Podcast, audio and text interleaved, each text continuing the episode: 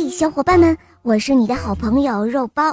今天呢，我们继续来讲《恐龙宝贝之爱的力量》第十四集：希瑞的告别。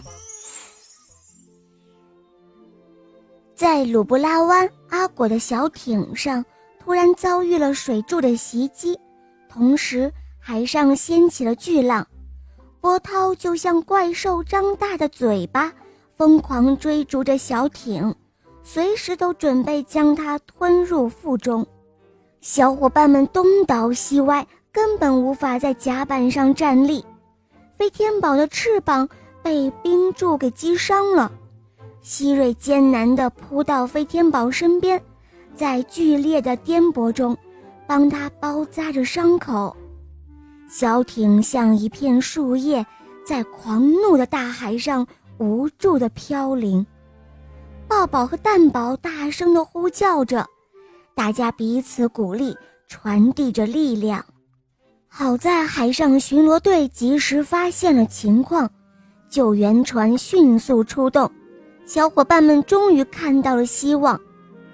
救援船开到小艇的侧面，船员抛下了救援绳和救生筏，水手用绳索将两艘船固定在一起。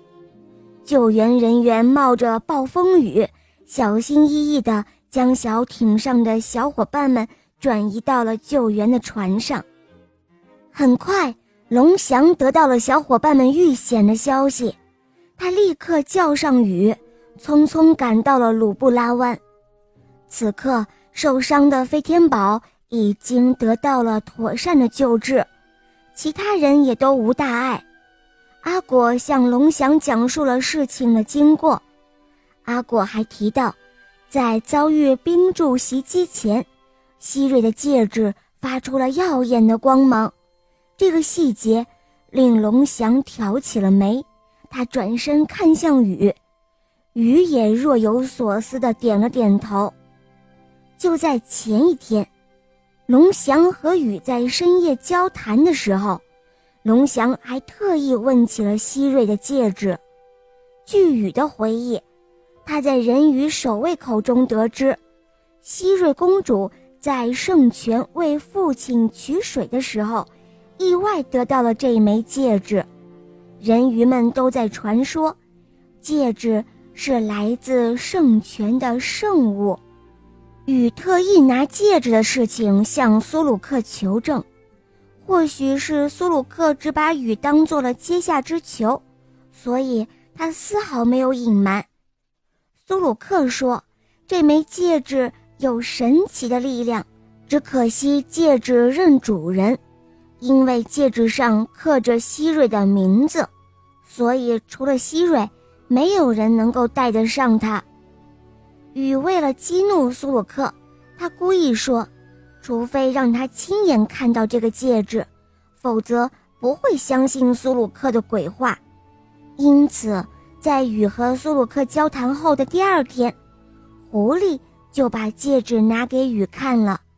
也恰好在此刻，龙翔从水晶牢笼后面冲了出来。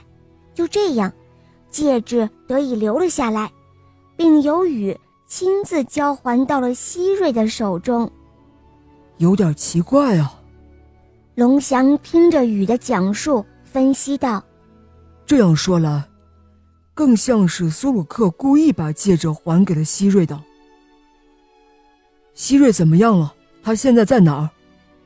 龙翔问阿果。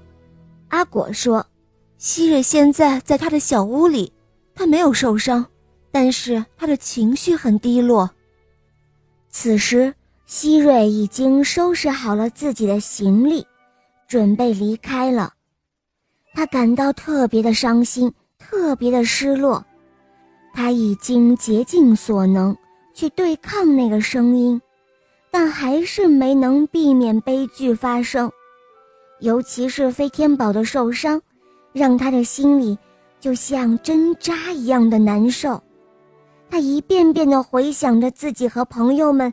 一起经历的快乐时光，他默念着抱抱、蛋宝还有飞天宝的名字，默想着都宝、元宝纯真的笑脸，眼泪一次又一次流下来。他该走了，虽然他不知道自己该去哪里，但他知道，他必须要离开了。他不能再让朋友们因为他而受到伤害了。他不忍心去和朋友们告别，也不敢面对他们的眼睛。他只能选择在夜晚悄悄地离开。希瑞最后看了看自己的小屋，他鼓足了勇气，拉开了房门。好了，亲爱的小伙伴们，今天的故事肉包就讲到这儿了。那么，希瑞真的会离开他的朋友们吗？